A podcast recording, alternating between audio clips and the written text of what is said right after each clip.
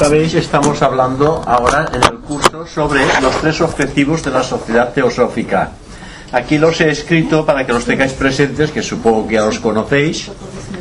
El primero es formar un núcleo de fraternidad universal sin distinción de raza, sexo, casta o color. El segundo, fomentar el estudio comparado de la religión, filosofía y ciencia. Y el tercero, investigar las leyes inexplicables de la naturaleza y los poderes latentes en el hombre. Estos son los tres objetivos para el estudiante de teosofía, con lo cual tendrá que, tendrá que esforzarse enormemente para poderlos cumplimentar. La semana pasada hablamos sobre el primer, el primer objetivo de formar un núcleo de fraternidad universal sin distinción de raza, sexo, casta o color.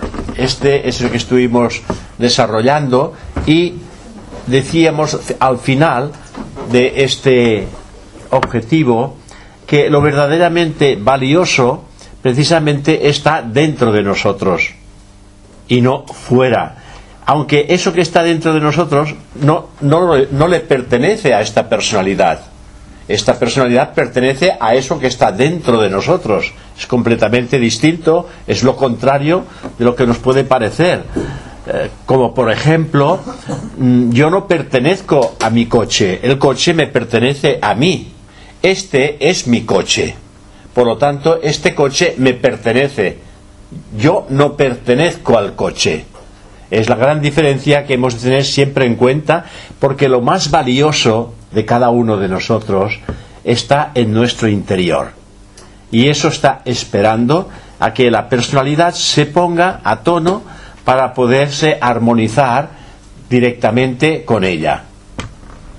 Siempre que la vida nos la, nos la tomamos bajo una perspectiva de mi opinión, mi creencia, mis gustos, mi sociedad, mi nación, lo que estamos haciendo es oscurecer precisamente esa belleza, porque esa belleza interior no tiene atributos y nosotros le estamos añadiendo atributos, por lo tanto la estamos oscureciendo. Y se trata de intentar quitar todos estos atributos que hemos ido añadiendo y finalmente qué es lo que quedará lo más bello y hermoso que existe en nosotros, que es la auténtica realidad. Es el sí mismo que se manifestará con toda su plenitud con toda su hermosura y con toda esa visión amplia que da el conocimiento y la sabiduría. Porque en nuestro interior todo es puro. En nuestro interior lo contenemos todo, toda la realidad oculta está en nuestro interior. Y por lo tanto, la armonía está presente en todo momento, a nivel mental, a nivel emocional y a nivel físico. Y es lamentable que no seamos capaces de verlo o de experimentarlo. Alguna vez, seguramente, esa fraternidad llegará a ser, llegará a ser parte de nosotros mismos. Hoy, cuando hablamos de fraternidad, no hemos comprendido el verdadero mensaje de la fraternidad. La fraternidad de la que estamos hablando es la fraternidad universal, no la fraternidad de un individuo a otro individuo, sino la fraternidad universal, hacer un núcleo de fraternidad universal con todos los demás. Este precisamente es el mensaje del primer objetivo, que es intentar aprender a dar y compartir totalmente sin reservas. Y eso tiene que llegar a ser parte de nuestra naturaleza. Intentar dar y compartir todo aquello que está a nuestra disposición. Hoy por hoy, ese espíritu no lo encarnamos todavía, pero en el futuro ese espíritu estará a flor de nuestros dedos y a flor de piel no sabremos actuar de otra manera. Hoy por hoy es el poder del egoísmo el que trabaja sobre la personalidad. Y la personalidad lo que, lo que lo que quiere, lo quiere todo. La personalidad lo quiere absorber todo. Le cuesta mucho compartir. Yo a veces digo que llega un momento en que esa personalidad, después de haber acumulado tanto y haberse dado cuenta de que ha acumulado y no se siente feliz, que se siente vacío por dentro, decide hacer todo lo contrario, es decir, compartir con los demás. Pero al principio, cuando inicia ese proceso de dar y compartir, es como sacarle una, una muela en vivo. Le duele mucho, porque le ha costado mucho acumular. Y ahora eso de compartir, pues es doloroso. Pero a medida que lo va haciendo, finalmente va descubriendo en aquellos que lo van recibiendo, pues un agradecimiento que le, le sacude por dentro y le da felicidad y cada vez va descubriendo que cada vez que da más, más felicidad siente. Y descubre que la felicidad está en dar, no en recoger. Es un poquitín este el proceso. Pues bien, hoy vamos a hablar de este segundo, fomentar el estudio comparado de la religión, la filosofía y la ciencia. Siempre se ha hablado bastante sobre este segundo objetivo porque en un momento determinado las personas piensan que no es tan, no es tan importante el estudiar, que es más importante el sentir. Dice, el sentir es más importante que el estudiar. El estudio es indispensable, el estudio del conocimiento es indispensable. Es importante adquirirlo, porque una vez adquirido el conocimiento estás capacitado de ponerlo en práctica. Y cuando uno lo pone a la práctica, obtiene unos resultados. Y estos resultados le confirman que ese estudio tiene su razón de ser porque se han establecido cambios en su propia naturaleza humana. Sabemos que el conocimiento es una, es una, moneda transferible porque es algo que nos podemos transferir los unos a los otros. Y el hecho es, por eso existen las universidades y las escuelas, que lo que hacen es transferir el conocimiento hacia otras personas. Y ese conocimiento que estas personas reciben, para que ellos se den cuenta que esto es auténtico y que es real, lo tienen que poner en marcha y entonces obtienen resultados. Y estos resultados confirman que el conocimiento está respaldado por unas experiencias que dan a entender que aquello que se está haciendo es eh, factible. Por lo tanto, hay que hacerlo. En todos los conocimientos esto siempre existe. El resultado de todo este conocimiento es lo que nos da la sabiduría. La sabiduría es lo que se obtiene de haber puesto un conocimiento a la práctica. El resultado es lo que nos enriquece. El conocimiento per se no nos enriquece si no lo ponemos a la práctica. Porque si no lo hacemos, finalmente este conocimiento se diluye y se pierde. Es importante que le demos una, eh, una expresión a ese conocimiento mediante una práctica. Y eso hace que obtengamos una vivencia y entonces nos demos cuenta que realmente aquello funciona. En nuestro caso, el conocimiento es un conocimiento esotérico, un conocimiento espiritual, que si lo ponemos a la práctica vamos a obtener resultados. No solamente el estudiarlo, el estudiarlo hará que comprendamos cómo y de qué manera funciona. Y si después, una vez lo hemos ya mm, asumido, lo ponemos a la práctica, obtendremos resultados que nos van a maravillar. Porque diremos, ¿cómo es posible? ¿Cómo es posible que esto, este cambio, se haya podido realizar en mí? Porque en nosotros hay un poder que no lo podéis llegar a imaginar el poder que encerráis cada uno de vosotros. Hay el poder total y absoluto de la divinidad dentro de cada uno de vosotros y en mí mismo. Ese poder está latente. Este poder está latente y se trata de hacerlo activo. Pero para hacerlo activo, tenemos que dejar cosas del mundo que nos distraen constantemente y dejamos de trabajar en esa línea directa con el yo. Este es precisamente el mensaje teosófico, de poner a la práctica esta enseñanza, por dura que nos parezca, porque es dura para la personalidad, porque a la personalidad le gustan las cosas fáciles y no complicadas, no esforzarse mucho, pero el yo divino precisa de esa dedicación, de esa personalidad, porque poniendo a la práctica a través de esta personalidad va a obtener unos resultados que ayudarán a desbloquear lo que está latente en sí mismo. Eh, veis un poquitín el proceso, ¿no? Así que ya Madame Blavatsky, ella, en su obra cumbre, la doctrina secreta, ella dice, ella hace una síntesis de lo que es ciencia, de lo que es religión y de lo que es filosofía. Ella lo llamó de esta manera porque a través de sus páginas trató de relacionar estos tres senderos en uno. Ella lo presenta como doctrina secreta. Los tres senderos, los tres senderos, el de la filosofía, el de la religión y el de la ciencia.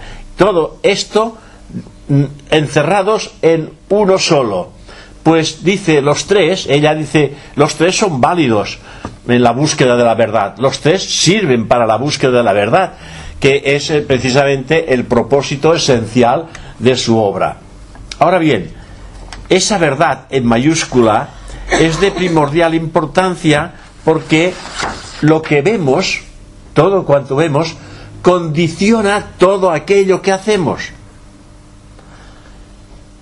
Por ejemplo, Rada Burnier, ella dice, Rada Burnier, que es la presidenta mundial, ella dice, es bueno que comprendamos cabalmente si una cuerda la vemos en la oscuridad, hola, nos parece una serpiente. Eso eh, es un ejemplo de, de los Vedas.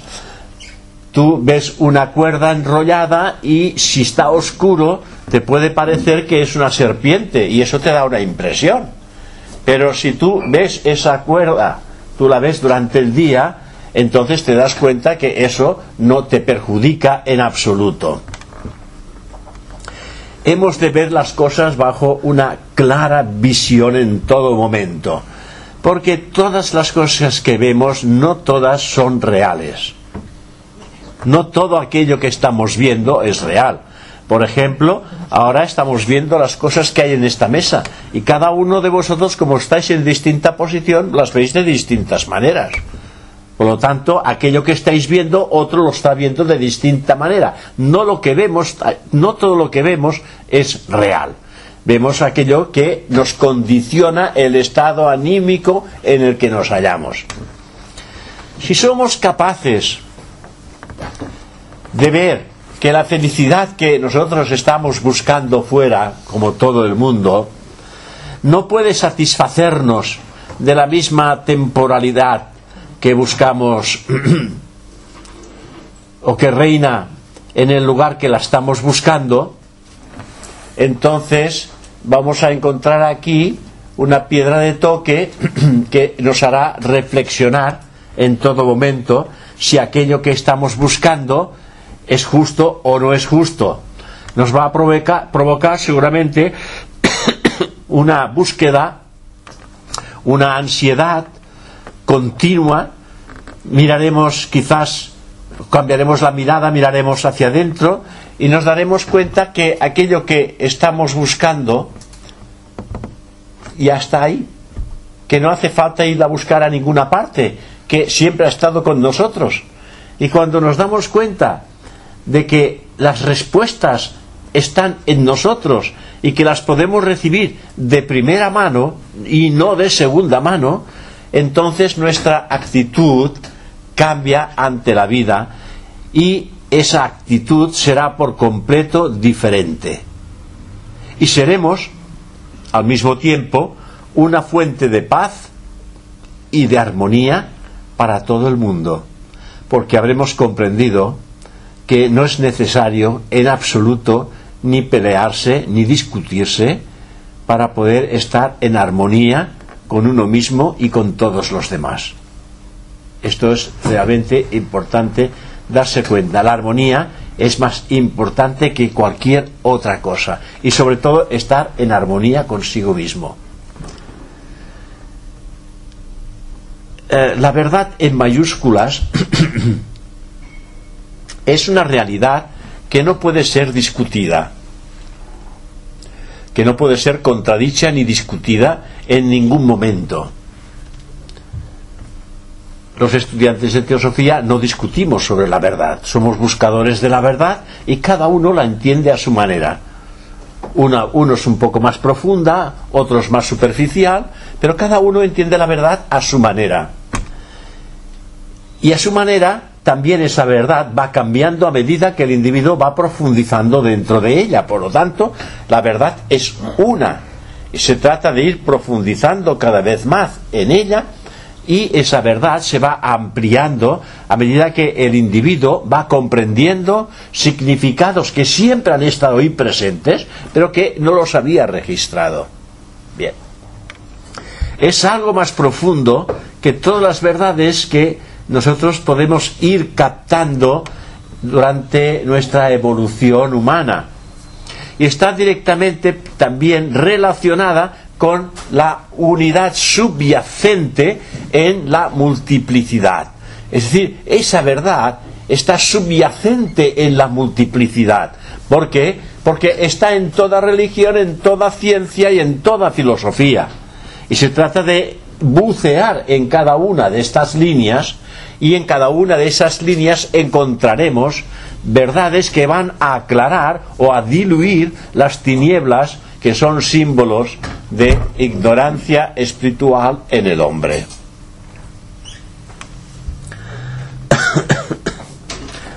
La ciencia ha estado buscando la verdad en la naturaleza material, pero ha ido avanzando en el tiempo cada vez más y ha llegado a una realidad no material, no digamos espiritual, pero no material. Entre el mundo material y el mundo espiritual hay dos mundos más. Uno es el mundo astral y otro es el mundo mental. Por lo tanto, ha llegado a una realidad no material. La evolución ya no es considerada por algunos científicos como un desarrollo mecánico y caprichoso. Algunos de ellos dicen que es imposible que el microorganismo se convierta en hombre por una serie de desarrollos más o menos fortuitos. Entonces cabe la pregunta, ¿cuál es entonces la fuerza que hay detrás de todo ello? Algunos de los científicos actuales dicen que es la inteligencia. Otros científicos dicen que el amor. Otros dicen que hay orden y belleza en la naturaleza misma del universo. De manera que el estudio de la manifestación material los ha llevado a algo más allá de lo concreto, a algo más allá de lo concreto, hasta tal punto que ellos, por el estudio concreto y material que han establecido, han ido descubriendo, averiguando aspectos que su inteligencia le dan a entender que estos no son materiales. Y entonces ellos mismos dicen, evidentemente, no sabemos qué es lo que hay, pero que hay una inteligencia superior a nosotros. Esto pensamos que es una realidad, pero no le ponen nombre. Eso también es otra cosa que deberán algún día pues de destapar, porque hay cosas que no se pueden ocultar en cuanto a ciencia en cuanto a religión y en cuanto a filosofía. La religión también busca eso, busca la verdad en mayúsculas. eso que está más allá de lo concreto, lo está buscando. Eso que siempre permanece a través de todos los cambios del mundo visible y en su base siempre está el conocimiento de aquello que es finito y que no puede concebir precisamente lo infinito. Lo finito no puede concebir lo, infinito. Nuestra mente finita no puede percibir lo que es infinito, total, abstracto, porque nuestra mente es finita y nuestra mente está sujeta al objeto, a lo objetivo y a lo concreto. Existe una, una parte de nuestra mente que es abstracta y que puede percibir lo subjetivo, pero esa mente hoy por hoy en el proceso total de la humanidad está dormida en su, eh, eh, eh, en su desenvolvimiento, está todavía dormido. Es el momento en que la humanidad puede empezar a despertar esa mente brillante, abstracta y subjetiva que poseemos. Porque es una mente que no tiene forma, es una mente que está ubicada en un mundo espiritual es este aspecto superior al cual llamamos manas divino o manas superior. Porque sabéis que el hombre tiene una triada espiritual que se le llama el Atma Buddhi Manas. Y esto configura una triada. Esa triada es espiritual. Y ese manas superior es, está engarzado con esa mente objetiva que esa mente objetiva y el manas forman la mente total. Pero esa mente subjetiva, hoy por hoy, en el común de la humanidad, está todavía por despertar. Pero es el momento de despertar. Hoy por hoy, nosotros podemos ejercer una cierta presión en nuestra propia mente, apartándolo, apartándola de los objetivos concretos a los cuales está acostumbrada a trabajar. Y darle la vuelta y dirigirla hacia el interior, hacia el interior de la conciencia. Y en el interior de la conciencia no existe imagen, ni formas concretas. Es evidente que la mente se va a revelar, porque necesita la imagen concreta en la mente objetiva. Pero nosotros queremos despertar la parte superior de la mente, que es la subjetiva. Por lo tanto, mantenemos esta presión hacia la mente superior. Y si así lo vamos haciendo, la mente al final va a colaborar. va a colaborar con nosotros. Cuando digo con nosotros, hablo del ser divino y desconocidos que somos. Pero estamos indagando a través de la mente. Indagar quiere decir, estamos intentando perforar esa cáscara para poder llegar a la almendra. Porque la almendra es el alimento puro, la cáscara no. La cáscara es símbolo de la ignorancia. Entonces, ¿qué es lo que envuelve a nuestra mente? Una cáscara una cáscara que es el símbolo de la ignorancia. Y hay que despejar precisamente toda esa niebla, toda esa ignorancia. Y una vez despejada, ¿qué es lo que vamos a encontrar? Lo que siempre ha estado ahí. La luz pura del Espíritu. Eso es lo que somos. Pero le hemos ido añadiendo constantemente cosas que ahora es el momento de empezar a quitarlas, a desvelarlas, para que empecemos a darnos cuenta de todo ese gran poder que encerramos en nuestro interior. También la filosofía busca comprender la naturaleza y la relación de todas las cosas. La teosofía es una filosofía conocimiento. No solamente es filosofía, sino que es filosofía conocimiento. El budismo también. El budismo es filosofía y conocimiento. Hoy por hoy se está perdiendo esa característica mm, brillante de lo que es filosofía, conocimiento, mm, se está transformando lamentablemente en una, en una religión. A, algo más parecido, digamos de así, de una religión. Pero en realidad, en un principio, el budismo es filosofía, conocimiento, la teosofía es filosofía, es conocimiento, y la relación que existe eh, debe ser averiguada por todas las cosas resumidas en las palabras que existen en, un libro que se llama eh, El hombre, Dios y el universo. No lo tenemos aquí este libro, porque es un libro que se hace, que se editó en, en, Sudamérica. Eh, ¿cómo se llama? Eh, no me acuerdo la editorial. No, no, no, no es tierno. La, Federación Interamericana de Teosofía, es decir, está, está editado por la Federación Interamericana de Teosofía y el autor es un gran autor, ingeniero, teósofo, que se llama Taimini, que es el que eh, hay un libro aquí de él, de Taimini, El conocimiento de sí mismo, no sé si lo habéis visto por aquí, es de Taimini. Él tiene otros libros y uno de ellos es Dios, el hombre y el universo, que es realmente un libro fabuloso. Pero es lamentable no poderlo eh, editar aquí. Hay también la ciencia del yoga. Hay otros libros sobre Taimini que son realmente una maravilla porque era un hombre en que, eh, a mi entender, eh, se había realizado internamente.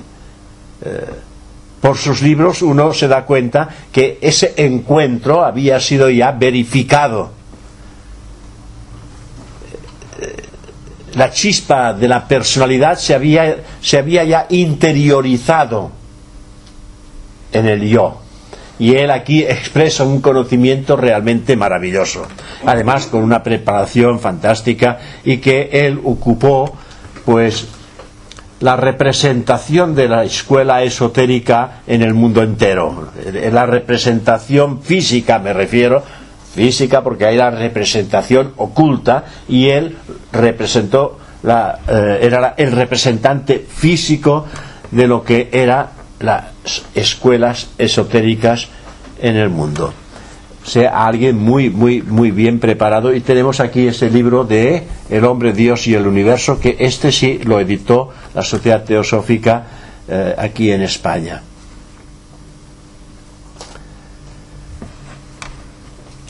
Este libro hace que el individuo, si lo trabaja seriamente, se da cuenta que es un camino precisamente hacia la verdad en mayúsculas. ¿Eh? Lo digo por si tenéis la ocasión de encontrarlo en alguna parte, pues compradlo. De manera que estas tres, lo que es religión, ciencia y filosofía, aunque cualquiera de ellas arrancan de puntos diferentes y también tienen pues diferentes planteamientos, como todos sabéis, buscan esa verdad en mayúsculas, tanto la ciencia, la religión como la filosofía. Porque esa verdad, que es una, y no pueden considerarse aparte la una de la otra. Lo importante, dice la teosofía, es darte cuenta de que esa verdad le libera a uno de la insensatez de la acción basada en falsos conceptos de la realidad. En falsos conceptos de la realidad. Por lo tanto, una mente que entre en contacto con la verdad cambiará totalmente la proyección ante la vida y llegará precisamente a descubrir la belleza que ella encierra en todo lugar y momento, incluso allí donde parece que no está. En todo lugar en todo momento, en cualquier circunstancia en que uno haya podido desarrollar ese acercamiento, encontrará belleza en cualquier parte que pose su mirada. Porque no mirará el objeto o el sujeto, sino la belleza oculta que encierra cada uno de nosotros, el sujeto y el objeto. En vez de decir el sujeto encierra belleza, el sujeto encierra la divinidad. Hay el objeto, el objeto encierra la divinidad, pero no una divinidad tal y como podemos pensar. Esto es un objeto. Ese objeto tiene vida, porque hay átomos que están vivos y que mantienen un estado coherente esta forma a la cual llamamos vaso. Esta mesa está viva, porque los átomos mantienen organizada el conjunto de la mesa. Pero esa mesa, dentro de 100 años, ya habrá desaparecido porque habrá envejecido. Y si ha, y si ha envejecido, quiere decir que tiene vida. Por lo tanto, todo esto que estamos viendo aquí en estos momentos, todo esto no es real. Pertenece a un mundo irreal. Como nosotros mismos no somos reales aquí en cuanto a forma. Por lo tanto, esto va a desaparecer. Al cabo de unos años, pocos o muchos, todas nuestras formas van a desaparecer. Y todas estas otras formas que llamamos objetos también van a desaparecer. Pero tienen una función. Y esa función es de dar vida a nuestros sentidos. Nuestro cuerpo físico da vida a nuestros sentidos. Y mediante los sentidos tenemos ciertas experiencias. Experiencias que pueden ser dolorosas. Experiencias que pueden ser negativas experiencias que nos pueden traer problemas, también experiencias que nos pueden traer cosas agradables y alegrías. Estamos en, un, en, un, en, el pleno mundo dual, en el que existe de todo, bueno, malo, agradable y desagradable. Y tenemos experiencias de todo tipo. Y estas experiencias hacen que establezcamos diferencias de las cosas que queremos y de las cosas que no queremos. Estoy seguro que nadie quiere ningún tipo de experiencia dolorosa, ni de enfermedad, ni problemática. Nadie quiere esto, porque esto produce dolor. Queremos otro tipo de experiencias, que nos produzca qué? Felicidad interior. Esto es lo que estamos buscando en estos momentos. Pero hemos sembrado dolor y hemos de intentar recoger lo que hemos sembrado en nosotros mismos y aprenderemos la lección y no volveremos a sembrar nuevamente el mismo tipo de semilla. Muchas veces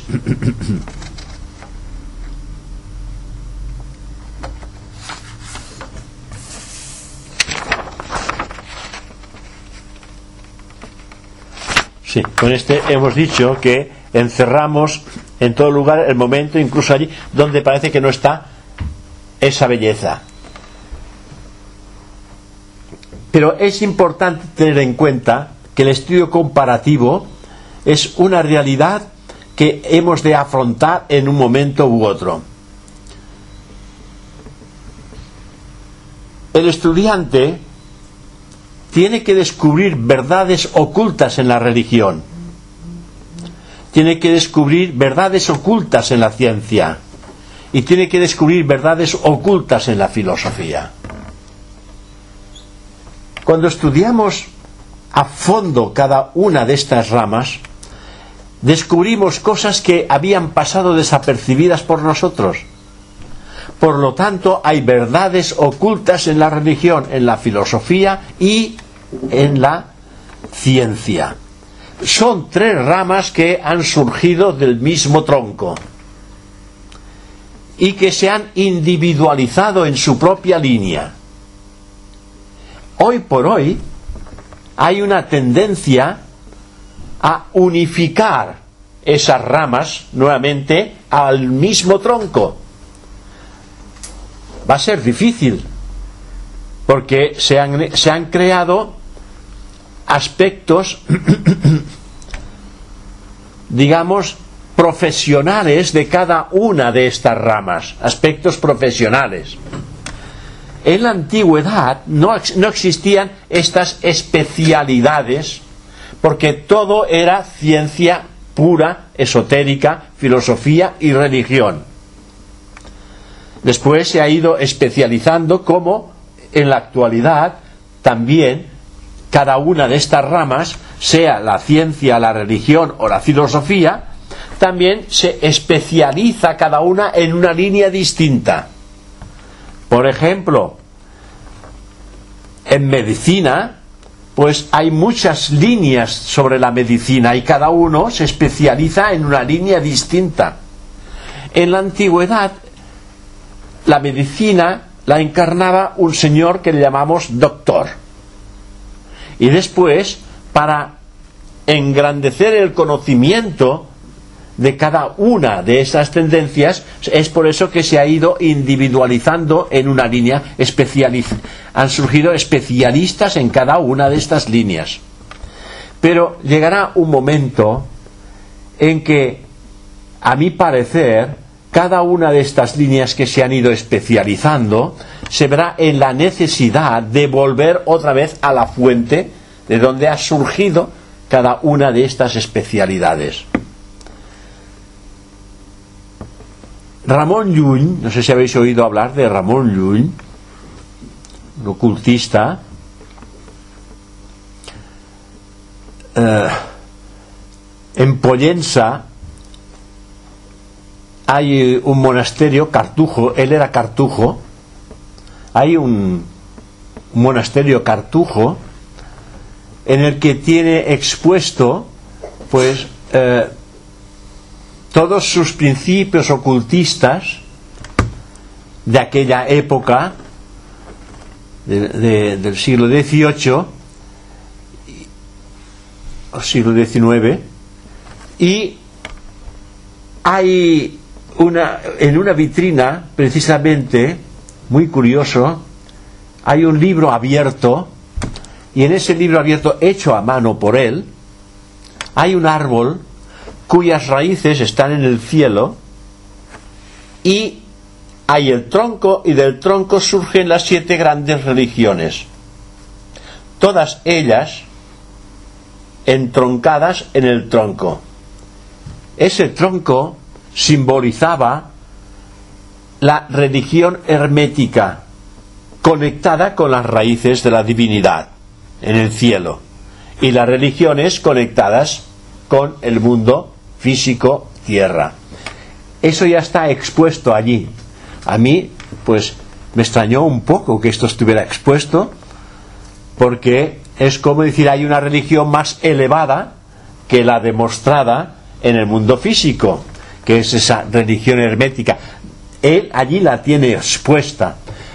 Eh, la teosofía, esto lo tiene muy bien expuesto en su literatura, que toda la esencia de conocimiento toda y de religión surge toda de la religión hermética. Entonces, en esa religión hermética era ciencia, era filosofía, era religión, lo era todo. Y hoy por hoy, pues se ha ido todo esto separando. Es evidente que se ha ido profundizando cada vez más pero se ha dejado de obtener la visión de cada una de ellas. Y es por esta razón que la teosofía dice hacer un estudio comparado de todas las ciencias, filosofías y religiones existentes en el mundo. Porque en cada una de ellas hay grandes verdades escondidas. Este es un poquitín el segundo objetivo y el por qué pues se hace mención a ello. Y ahora vamos a entrar en el tercer objetivo. Ese tercer objetivo que dice investigar las leyes inexplicadas de la naturaleza y, y desarrollar, aquí, bueno, lo dice y los poderes latentes en el hombre, pero yo digo y desarrollar los poderes latentes en el hombre. Porque hay unos poderes que son maravillosos y latentes en el hombre.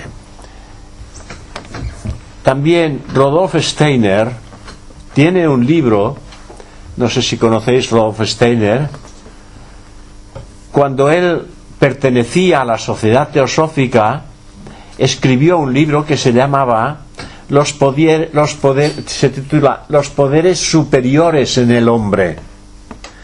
y ahí hace una exposición realmente exquisita de todos estos poderes, de estos poderes. Yo hice un trabajo profundo sobre este libro de Rodolph Steiner e hice una serie de conferencias sacadas sacadas de este libro pude confeccionar una serie de conferencias de lo que a mí me pareció importante y, registré eh, conocimientos en los que me pareció desvelar desvelar el contenido oculto en ese en esta exposición de su libro y di una serie de conferencias muy interesantes hablo, ya de muchísimos años.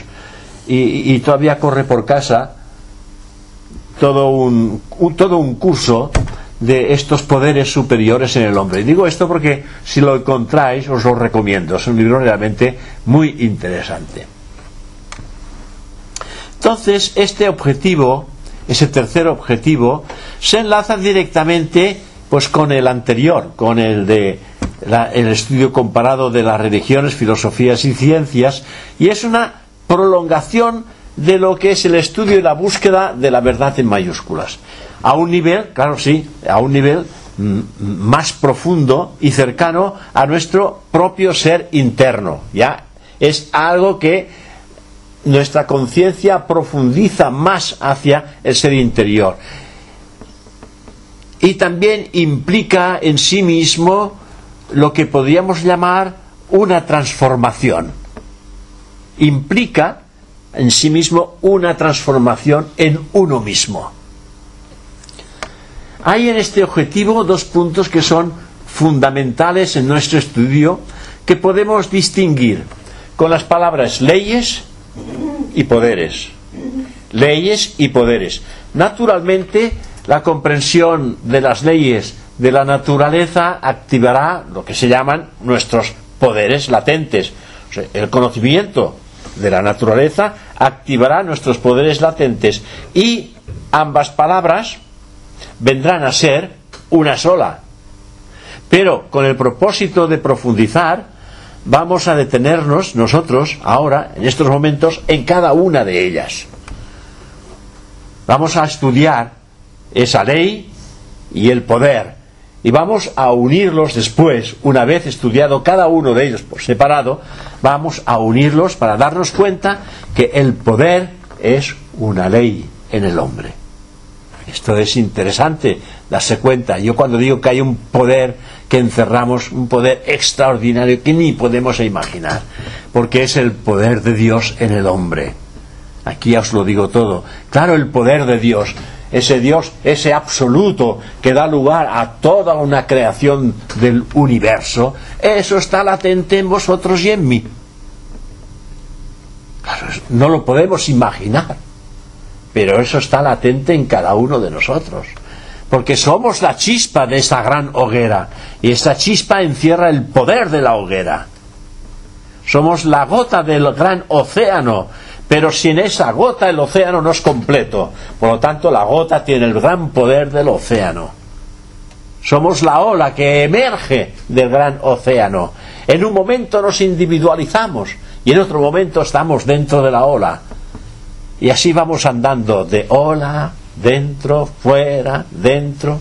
Y cuando estamos fuera nos hemos individualizado y pensamos que nosotros somos el mejor de todos y no nos damos cuenta que hacemos parte de la totalidad, porque la totalidad es el océano.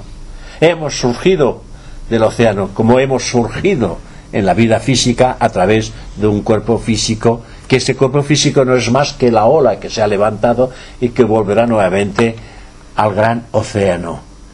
Que somos la chispa que ha surgido de la hoguera y que volverá nuevamente a la hoguera. Siempre el proceso es el mismo. Hemos de volver, hemos de hacer todo el ciclo completo para volver a donde hemos surgido. En el primer caso, el de la ley, la clave de su comprensión nos la da ya Radaburnier. Ella nos la da en una de sus sentencias que dice, todas las leyes son una expresión de la inteligencia divina. Aquí ya nos está poniendo, nos está aclarando, todas las leyes son una expresión de la inteligencia divina. Muchas veces también hemos escuchado, y aquí hemos escuchado, la frase de Dios es amor. Creo que también puede decirse que Dios es ley. Además de amor, Dios es ley. Y llegar a la comprensión de ello es precisamente salir de la ignorancia. Llegar a la comprensión de que Dios es ley, de que Dios es amor, es salir de la ignorancia del mundo que cree que puede trabajar prescindiendo de la ley. Y nosotros, queridos amigos, queridos hermanos, estamos sujetos a la ley. A la ley de la naturaleza, que es una expresión de la divinidad. Y pensad que el ser humano es la forma más perfecta que la naturaleza ofrece a la vida. Por lo tanto, nuestra naturaleza está sujeta a las leyes, a esas leyes que dan lugar a esas formas. Y que esas leyes están cargadas de amor, repletas de amor. Por eso que la ley es amor, Dios es amor y la ley es amor. Muchas veces hemos escuchado esa frase. Ellos no se dan cuenta de que las leyes son incambiables, que no se pueden intercambiar, que no se pueden transgredir. Por eso chocamos o chocan contra un muro impenetrable y se lastiman. Dice la teosofía, el estudiante tiene que dejar de lanzarse contra el muro buscando respuestas, porque el muro nunca te las dará. O sea, el, el muro es la naturaleza exterior, es un muro. Buscamos la respuesta contra el muro y nunca la obtenemos y dice, busca, el estudiante le pide a la ciencia una respuesta y la ciencia le da una piedra. Es la manera de explicarlo. Porque la ciencia tiene respuestas en la materia. En la actualidad, antes lo he dicho, parece ser que hay respuestas más allá de la materia. Yo no diría metafísicas, pero sí más allá de la materia. En cambio, el conocimiento de las leyes es un poder que permite acelerar el progreso, permite acelerar el proceso del desenvolvimiento de la propia humanidad, uniendo entonces esas dos frases que señalábamos al principio, podríamos decir que Dios es la ley del amor. Por lo tanto, Dios es la ley del amor y eso lo vemos perfectamente ejemplarizado en la misma naturaleza. La naturaleza lo da todo sin esperar nada. Lo hace por amor a su creación. Nos da los frutos, no nos pide nada. Ese mismo fruto vuelve a ejercer un crecimiento para dar también sus propios frutos sin pedir nada a cambio. O sea que Dios es la ley del amor. Pues precisamente todo el orden del universo está hecho para llevarnos a cada uno de nosotros al conocimiento del amor, la comprensión y la ley. Y dice a unirnos en una sola humanidad con la corriente de la propia evolución. Démonos cuenta si ese tercer objetivo es importante. Porque este, esta evolución, esta corriente de evolución, que es la propia divinidad. Por eso tal vez es la ley de la armonía que antes hemos mencionado la más importante, porque todas las demás leyes pueden considerarse una expresión de la gran armonía del universo.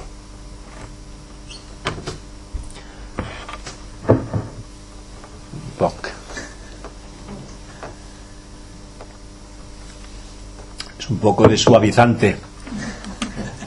Esto suaviza un poco. Ahora bien, esta ley es una afirmación de relación y esto nos lleva nuevamente pues a las palabras de la señora Rada Burnier que dice ella son sus propias palabras esas relaciones son sutiles y mucha gente piensa que no, que no existen porque son muy sutiles estas leyes entonces la gente piensa que esto no existe ella dice, estas relaciones son sutiles y mucha gente piensa que no existe. Sin embargo, la comprensión de nosotros mismos está relacionada con la comprensión de las leyes y las fuerzas que trabajan o laboran detrás de ellas. Hay unas grandes fuerzas que están trabajando, que están laborando tras estas leyes. Hay muchas fuerzas así y muchas formas de inteligencia trabajando en todas partes, de una manera oculta, no visible. No hacen un gran espectáculo de demostración de su trabajo, pero están trabajando siempre de forma y manera que la gente no se dé cuenta de aquello que están haciendo esas mismas leyes encarnadas por sujetos liberados a los cuales llamamos adeptos. Hay una jerarquía oculta, una jerarquía de inteligencias, se nos ha dicho, trabajando por el gran plan. Todos lo sabéis, habláis de maestros de sabiduría. Estos son jerarquías ocultas trabajando por el gran plan. ¿Cuál es el plan? Es amor, justicia, evolución. Esto es el gran plan del Logos. Y nosotros estamos dentro de ese gran plan del Logos. Por lo tanto, lo que es amor, justicia y evolución está presente, oculto, en nuestra naturaleza superior. ¿Qué lugar ocupamos nosotros en todo esto? Esto es una pregunta que el estudiante se hace. Podemos reclamar un lugar que no esté en el plan o podemos esculpir un lugar para nosotros según nuestras propias ideas. ¿Tenemos que abandonar nuestras ideas y descubrir cómo vivir de acuerdo con el plan? ¿Encontrar las respuestas?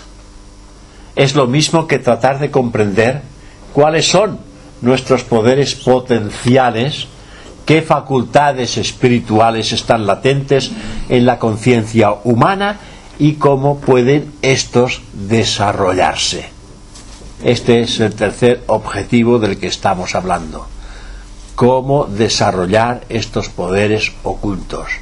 Cómo encontrar explicación a estas leyes jamás contadas, inexplicadas, jamás contadas hasta el momento. De manera que la ley nos ha llevado a los poderes y como este es el motivo de muchos buscadores, buscadores de la verdad, detengámonos en él para aclarar un poco su sentido, un poco.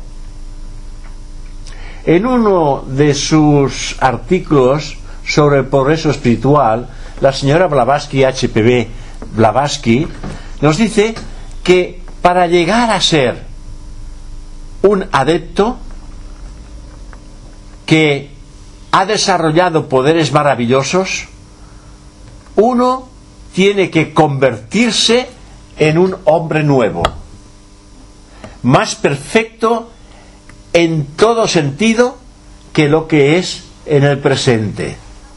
Y si él tiene éxito, sus capacidades y sus facultades recibirán un correspondiente incremento de extensión y poder. En teosofía se dice que para ser un buen teósofo, antes hay que ser una buena persona. No se puede ser teósofo si antes no se es buena persona. Y continúa diciendo, y para ser ocultista, antes hay que ser un buen teósofo. ¿Os dais cuenta? O sea, para ser, para ser teósofo, antes hay que ser buena persona. Buena persona quiere decir a alguien que entiende y comprende a los demás, que los ayuda y los sirve en momentos adecuados, que procura eh, mitigar el dolor y ayudarle en aquello que haga falta, que escucha hasta el final todas sus quejas y que está por él en todo momento. Esto es ser una buena persona.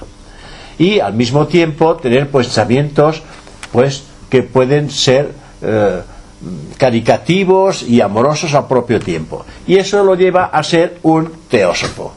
Pero nosotros queremos abrazar algo más que, lo que, el, el sentido del teósofo, que es el ocultista.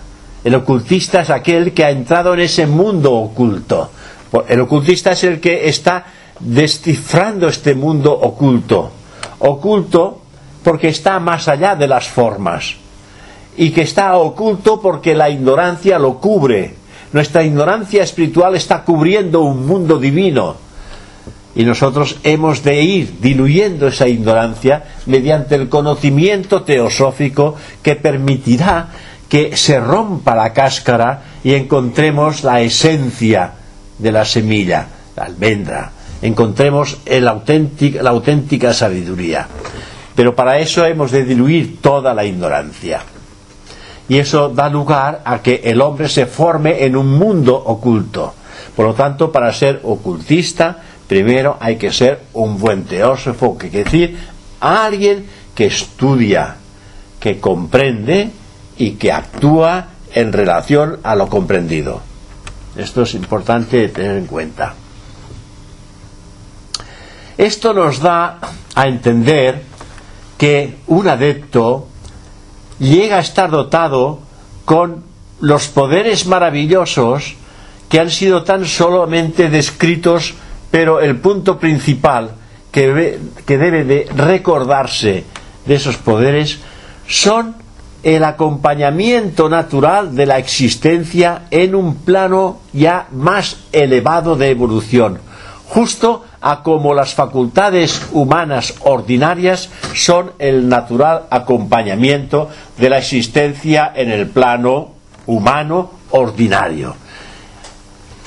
Hemos de intentar darnos cuenta que todo lo que nos acompaña hoy como seres humanos tiene que desaparecer y lo que nos tiene que acompañar es algo que hemos de descubrir y que nos va a llevar directamente al encuentro de sí mismo, es decir, conocer la realidad, el gran tesoro que encerramos en nuestro interior.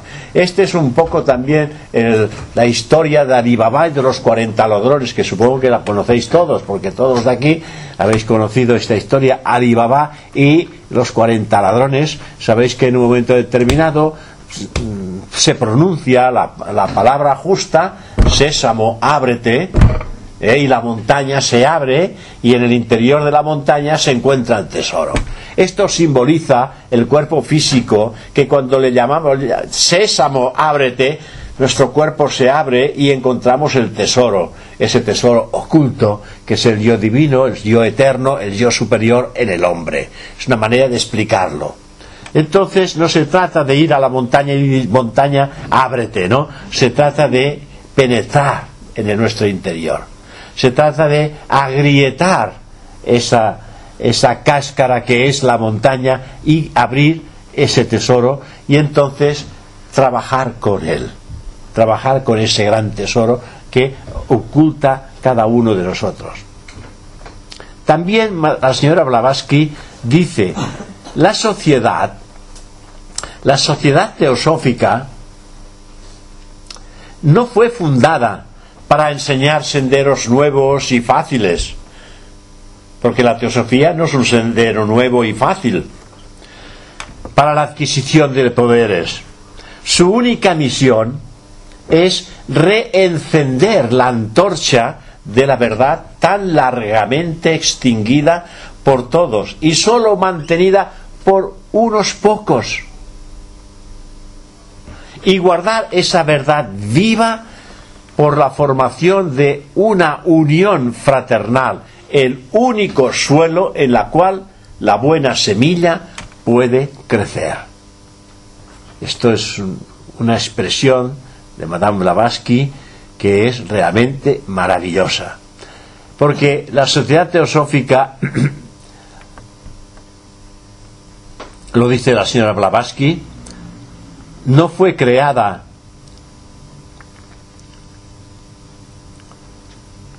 para crear adictos. La sociedad teosófica, dice, es una organización para dar a conocer una sola cosa, lo que es teosofía. Es decir, lo que es sabiduría divina, lo que es el Brahma Vidya. Solamente para eso. Porque la sociedad teosófica simplemente es una organización hecha por hombres y mujeres. Es evidente que ocultamente hay dos grandes fundadores, que son dos seres pertenecientes a esa gran jerarquía de maestros de sabiduría. Hay dos maestros que dieron la cara para la, la humanidad y entonces se responsabilizaron para que se creara una sociedad que diera a comprender las enseñanzas ocultas. Y dieron su, su apoyo a esta sociedad durante 100 años. Y dijeron, nuestro apoyo y nuestra energía vital estará presente durante 100 años. Y a partir de ese tiempo, toda la responsabilidad será de sus miembros. Es decir, la sociedad hace 138 años que está fundada, con lo cual hace 38 años que la sociedad está bajo la responsabilidad de sus miembros. Y si se mantiene es porque la sociedad en el mundo entero está trabajando de manera eficaz. Lo que estamos haciendo aquí se está haciendo en todas las partes del mundo, donde hay una sociedad teosófica trabajando. Hay una, eh, una hay una secretaría general y distintas delegaciones en cada uno de estos países trabajando seriamente, altruistamente, totalmente dando las enseñanzas. Porque lo que se hace es intentar conectar en el corazón y en la mente estas enseñanzas que cada uno tiene que ir incorporando en su conciencia con el fin de trabajar con ellas durante toda su vida. Y trabajando con estas enseñanzas, si se hace seriamente, toda nuestra vida hace un cambio total y absoluto. Por eso se dice que la teosofía cambia la vida de las personas. Porque si vives teosóficamente, vives de esa sabiduría divina. Ya no vives como un ser humano, vives como un ser divino. Y entonces como un ser divino tu vida ha cambiado completamente. Dejas de ser una distracción humana para, para transformarte en un potente potencial divino en función y trabajando en pro de la totalidad. Y lo voy a dejar aquí, lo vamos a dejar aquí, con el fin de que vosotros expongáis también vuestras visiones sobre este particular de estos dos objetos, el fomentar y el de la investigación. ¿Qué queréis decir? Son, son tres objetivos, quizás no les prestamos la suficiente atención pero dan mucho que hablar, porque en ellos está contenido todo el proceso de la enseñanza. Hay todo un proceso de cambio, porque si en el, de arriba es fomentar un núcleo de fraternidad, en el segundo es fomentar el estudio comparado, y el tercero es investigar las leyes inexplicables, es decir, que uno se está dando totalmente a la vida interior. ¿Mm? Entonces vemos cómo eh, en otras escuelas esotéricas similares a, la teosófica, pues están siguiendo el mismo proceso. Hay una gran cantidad de conciencias que están despertando en la actualidad dentro de esta línea. es evidente que estamos muy distraídos todavía por las cosas del mundo, muy evidente. Pero hay, hay una expectativa potencial que se está abriendo en nosotros hacia la búsqueda de esa verdad en mayúsculas. Por eso estamos aquí y no estamos a la manifestación. Estamos aquí porque hay algo más que bulle en nuestro interior. Estamos buscando respuestas. Y es importante la reunión de personas que tienen un ideal similar porque decimos, no estoy solo. Yo recuerdo en el principio, en el alborear de este ideal, en mí mismo, era una época en que la sociedad teosófica estaba prohibida en España. Era en época franquista. Franco, pues, eh, no admitía lo que era la teosofía y todo fue requisado, porque anteriormente, antes de Franco, había en España una expectativa extraordinaria de la gente por la teosofía. Es decir, la flor innata del, del intelecto estaba en la teosofía. Todos los grandes de la época, estos, se me ha ido la cabeza todos eh, los grandes intelectuales de la época, eh, Unamuno y todos los grandes intelectuales de la época estaban metidos en la teosofía, había una, una caridad extraordinaria, ¿no? Pues bueno, como la tildaban de, de, de masonería también, entonces la prohibieron e incluso mataron a ciertos, encerraron y mataron, fusilaron a miembros de la sociedad teosófica de aquella época. Y en aquella época yo eh, estudiaba teosofía, pero no conocía a nadie y tampoco podías preguntar a nadie porque si no conocías a nadie, pero hacían algunas conferencias, yo iba, pero decía, no, esto no es lo que yo estoy buscando, esto no es lo que estoy buscando. Entonces, caramba, y pasaron años. Durante cinco años este estuve buscando la sociedad teosófica y no aparecía por ninguna parte. Y finalmente le dije a mi esposa, ¿sabes qué te digo? Yo no busco más. Yo no sé si, estamos equivocados o no estamos equivocados. Pero para mí este es el camino. Y esto es lo que voy a hacer. Aunque, aunque estemos solos, esto es lo que vamos a hacer. Cuando tomé esta resolución, después de buscar cinco años y no encontrar, y tomé esta solución, esto es lo que yo voy a hacer durante mi vida, aquella misma semana encontré la teosofía. Cuando yo me dije a mí mismo, esto es lo que para mí es la verdad. Y fue algo que es realmente maravilloso, cómo y de qué manera las leyes te están poniendo las cosas en la palma de la mano. No de manera espectacular, de una manera recogida interior y que de alguna forma te pone la persona adecuada en el momento adecuado. Hasta tal punto que la primera mano que estreché fue la del presidente de la España de la sociedad teosófica oculta en aquellos momentos, en el ascensor. Cuando íbamos a subir, llaman a la puerta, abren la puerta y el compañero que es el que me encontré en el monte, que no era teósofo, pero era un naturista, que cuando me puse a hablar con él, bueno, es más largo, lo dejo, pero cuando me puse a hablar con él me dijo, yo los conozco y tal. Y entonces cuando llevamos allí, me dice, mira, el principal de la sociedad teosófica y el señor Tarragó que hace cinco años que os está buscando. Y entonces el Saturnino Torra, subiendo por el ascensor, me miraba y me dice, ya sabe usted, me dice, ya sabe usted que la teosofía es una cosa muy seria. Yo le dije, en ello va mi vida me dijo, B. O sea que las cosas funcionaban así en aquella época. Hoy día no hay problema, la teosofía está abierta.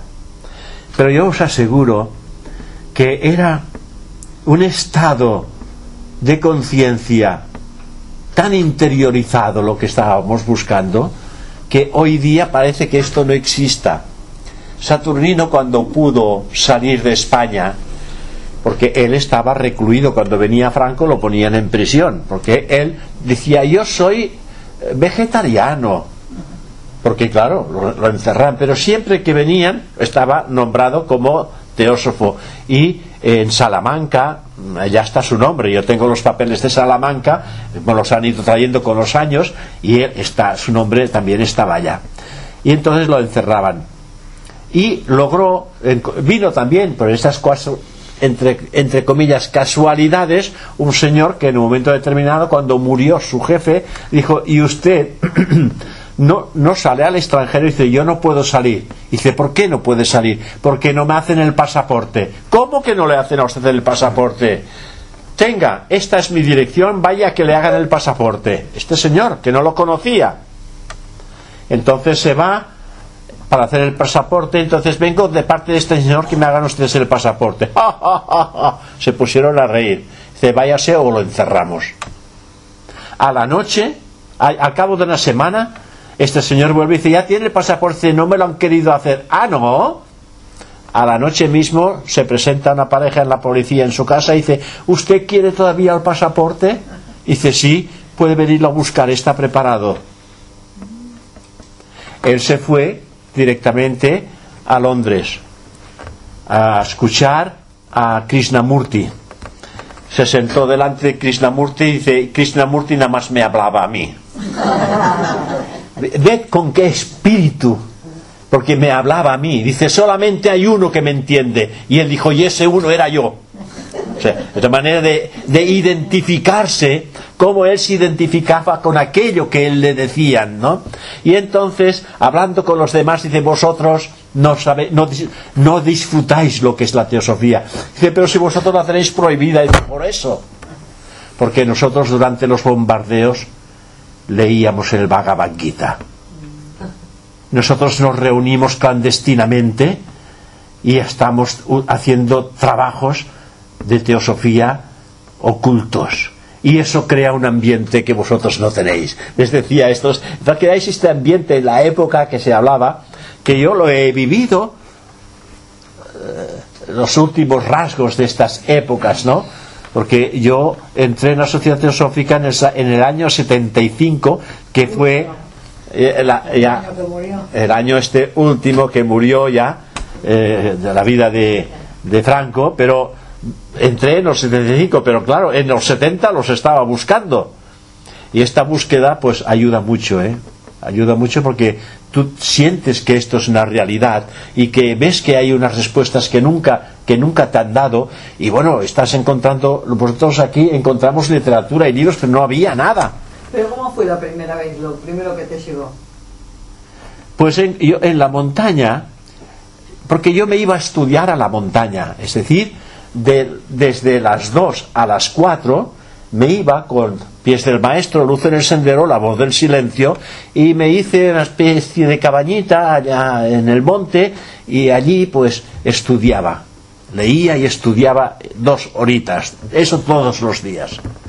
Aquellas horitas para mí eran una maravilla, porque de allí surgió un pequeño libro que, que corre por aquí, que le digo mm, Flores Espirituales, está en catalán de las experiencias que tenía en estos momentos mientras yo estaba en estos contactos, ¿no? Y un día, pues llego en el monte y veo a una persona. Digo, uy, esta persona me dice algo. Esta persona me dice algo. Tengo que hablar. Pero estaba, estaba hablando con otra. Y entonces yo estaba dando vueltas por allá, digo, a ver si se separan y voy a abordar a este hombre que en el monte, en el monte esto, ¿eh?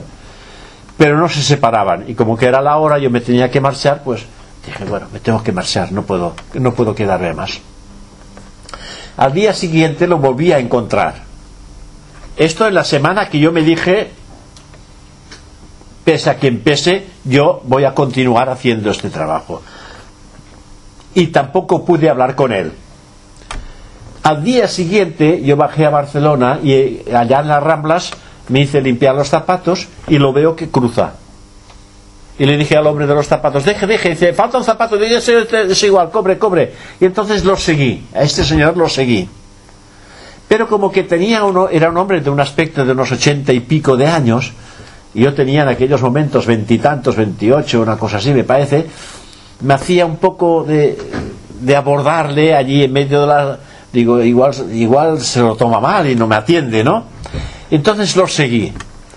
Y lo seguí hasta la ronda de la universidad donde él se metió en una casa. Y yo dije, fíjate, debe vivir aquí. Porque habló con una persona que salía, debe vivir aquí. Bueno, y el viernes, esto ya era el viernes, otra vez en el monte, me lo encontré, en, hay una fuente detrás de mi casa, donde ahora yo vivo allá, porque no vivía, no, no, no vivía allí, pero había una fuente, me lo encontré en la fuente y digo, hoy es la mía, hoy no te escapas. Y empezamos a hablar y a cabo de cinco minutos me dice, ¿usted es teósofo? Yo le dije, sí. Y usted dice, no, pero los conozco. ¿Veis de qué manera lo encontró? Lo encontré. Yo le hablé enseguida en el terreno teosófico, eh, hablando de la naturaleza, etcétera. Y entonces, ¿usted es teósofo? Digo, sí, y usted dice, no, pero yo los conozco. Y yo digo, le dije, pues usted no sabe el favor que me haría si me pudiera poner en contacto con ellos. Dice, precisamente ayer cerraron. Yo lo seguí porque él iba en el lugar donde se reunían los teósofos, que se reunían en un lugar donde habían formado una sociedad que le llamaban Amigos de la India. Alguno de vosotros lo habréis oído nombrar. Amigos de la India y allí Saturnino Torra pues daba conferencias mmm, con la sociedad de amigos de la India. Pero yo no lo sabía. Y entonces dice ahora abrirán en septiembre digo pues si usted me da su teléfono o su dirección pues yo lo vendré a buscar en septiembre porque esto era en finales de junio que cerraban y en septiembre, pues si no le molesta, vendría a buscarlo y, y usted me acompaña y dice, sí, sí, sí, me dio su dirección. Y en septiembre, el día ese que me dijo, yo ya estaba en su casa. Y me recibió y no se acordaba de mí. Y entonces, ya, sí, sí, ya, ya. Dice, dice, bueno, pues ahora me he visto. Y se vistió, fuimos con el coche, entonces eh, vamos a, a, a, allí a la ronda de la universidad y nos paramos que antes nos podíamos aparcar en la acera de la ronda de la universidad, en el centro, y vamos a esta, a esta casa que yo lo vi entrar, pero yo, no, yo pensaba que vivía allá. Y entonces, no, no, entramos allí y cogemos el ascensor y es cuando pican a la puerta, cuando íbamos a llamar, pican a la puerta y es cuando se presentó Saturnino Torra y le estreché la mano. Y entonces cuando lo escuché le dije a mi esposa, ya los he encontrado en una semana se solucionó todo el trabajo de cinco años buscando y en una semana esto. Por eso yo digo siempre que cuando uno toma una decisión, las cosas se presentan solas, sin necesidad de buscar. Y como esto, otras cosas en mi vida sí han sucedido. Y esto es importante. A veces, por eso lo digo en conferencias, hay que tomar una resolución. Esto, a partir de estos momentos, es esto porque si has comprendido, a partir de este momento es eso. Entonces tu vida hace un cambio. Por eso que la teosofía cambia la vida de las personas. Por esto lo digo, ¿no? Y otras personas que han venido por aquí, que han tenido traumas muy fuertes, viniendo aquí la vida se les ha cambiado. Hay otras que no quieren cambiar, cuidado, hay que decir la verdad. Hay personas que no quieren cambiar, vienen pensando que les podemos cambiar la vida nosotros. Sí, nosotros, ellos no quieren saber nada. nosotros no podemos cambiar la vida de nadie. Es la enseñanza que si tú la vives va a cambiar tu vida. Pero hay más, a veces es más fuerte el deseo de mantenerse con el sufrimiento que de encontrar una solución. En fin. Yo quería que hablarais vosotros. Gracias a eso le hemos escuchado una historia preciosa. Sí, es preciosa. Es, es, hay, cosas de estas, hay cosas de estas que son realmente preciosas sobre ese tipo. Y sobre otras personas. Hay personas que también que su vida ha sido, que yo la conozco. las vidas de estas personas las conozco no porque haya vivido en sus tiempos, sino porque me las han contado. Les he merecido la confianza y me han contado sus experiencias y bueno, son maravillosas. Cada uno encerramos una cantidad de cosas maravillosas y cuando son y cuando son experiencias de tipo espiritualista, de cualquier tipo, espiritualista digo, por eso ya no digo teosóficas, pero sí espiritualista, son maravillosas. Porque es que realmente el que las ha tenido las ha vivido. Y esto ha cambiado su vida.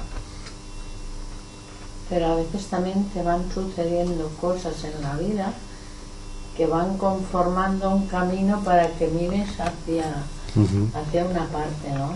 Son una serie de cosas que van se van siguiendo, se van siguiendo y cuando te das cuenta ya estás mirando hacia un camino, ¿no? Y sin todas esas cosas hubiera seguido más despistado por la vida, ¿no? Eh, todo depende del interés que aunque sea. Fijaros que cuando... Ah, pero la cosa no está aquí. Yo los conocí entonces, a la Sociedad Teosófica los conocí. Y entonces, pues, quise hacerme miembro, pero como que se reunían en pisos diferentes, pues no había posibilidad de... Y finalmente me encontré con una persona que, que él también los conocía e iba. Y entonces yo me junté con él e iba a las conferencias y pude entrar en contacto con otras personas. Y a estas personas ellos me decían, sí, pero esto, eh, esto es teosofía, pero eh, la teosofía se da en otras, en otras partes, las conferencias teosóficas se dan en otros lugares, pero no me decían el lugar, cuidado, no me lo decían donde se reunían. Porque amigos de la India, pues aquí es bastante, está generalizado, pero lo que es teosofía, teosofía, se da, eh, eh, digo, pues hombre, yo llevo años buscándola. Me gustaría que me hicierais confianza, me gustaría asistir a estas conferencias. Y entonces una señora que se llamaba María me dijo, mira, el, martes vamos a ir. Te esperamos en la estación de Fontana, que se ve que tenía dos salidas, dos salidas, creo que era Fontana. Yo fui a esta estación de Fontana, las estuve esperando, y allí pues no vinieron. Se ve que estaban en la otra boca y dijeron, mira, no ha venido. Y entonces, cuando me volví a encontrar, dije, no viniste, y dice, pero estuvimos esperando. Pues yo estaba en tal sitio, ah, pues estábamos en la otra boca. Sea que perdí la ocasión. Qué pena. Sí, perdí la ocasión de ir. Y entonces, como que se terminaba, como se terminaba, pues no, eh, no había la continuidad en este, en este piso, tenía que pasar a otro piso. Y en eso que llegó el día de la celebración, el día de la celebración de, eh, de la fundación de la Sociedad Teosófica, el año 75. Y entonces esto se hacía en Sabadell. Yo fui a Sabadell. Y allí pues conocí una serie de personas y, conocí al presidente de una de las ramas, de una de las ramas de aquí Barcelona. Y entonces yo le dije que, que por favor, que quería hacerme miembro de la Sociedad Teosófica, que ya llevaba un par de meses intentando pues relacionarme y no había posibilidad. Y entonces estuvimos hablando y me dio la dirección del lugar donde se reunían. Y yo fui a este lugar, era en un piso, en Gracia, aquí en Gracia, en un pisito cerradito, que una señora lo cedía, su piso lo cedía para que la gente se reuniera allá. Y al cabo de un mes que yo asistía una vez por semana, que se hacía la reunión una vez por semana, yo hice amistad durante este mes con el presidente. Nos hicimos amigos. Y él me dijo, oye José, Dice, mira, tengo un problema muy gordo. Digo, hombre, si puedo ayudarte, dice, pues sí, me puedes ayudar. Me dice, bueno, ¿qué, tengo que hacer? Dice, me tienes que reemplazar. Digo, ¿yo reemplazarte? tienes que dar la conferencia. Dice, ¿cómo voy a dar la conferencia si soy el, el- el- el recién llegado aquí? Dice, sí, pero tú sabes teosofía. Yo iba estudiando, claro, hacía cinco años que estudiaba teosofía y con él yo hablaba de teosofía y me dijo que yo estaba preparado para dar la conferencia. Y entonces le dije, mire, yo no, no, yo no he hablado nunca delante de nadie y yo, puedes hacerlo. Así mismo, tal como puedes hacerlo y me harás un favor si lo haces. Digo, bueno, pues lo haré si tú me lo pides. Y entonces preparé una charla y, y cuando llegué allí, pues toda la gente estaba sentada porque eran unas habitaciones que no eran muy grandes en el piso y había muchas sillas y allí todos encogidos, allí, allí. Y entonces una mesita pequeña y yo aquí sentadito, temblando como una hoja, porque aquella gente para mí era gente muy preparada porque llevaban años y gente ya mayor y muy seria y tal, como eran antes, ¿no? Y yo allí, un bebé de 28 años, 30 años, al lado de ellos, ¿no? Bueno, y empecé a desarrollar el tema porque me preparé un tema que me gustaba mucho, precisamente un tema que me gustaba que era eh, el conocimiento de sí mismo. Es siempre lo que siempre me ha movido en este sentido, ¿no? Y empecé a desarrollar el tema y cuando llevaba 10 minutos aparece el presidente. Y yo me paro y dice no, no, continúa entonces comprendí la jugada.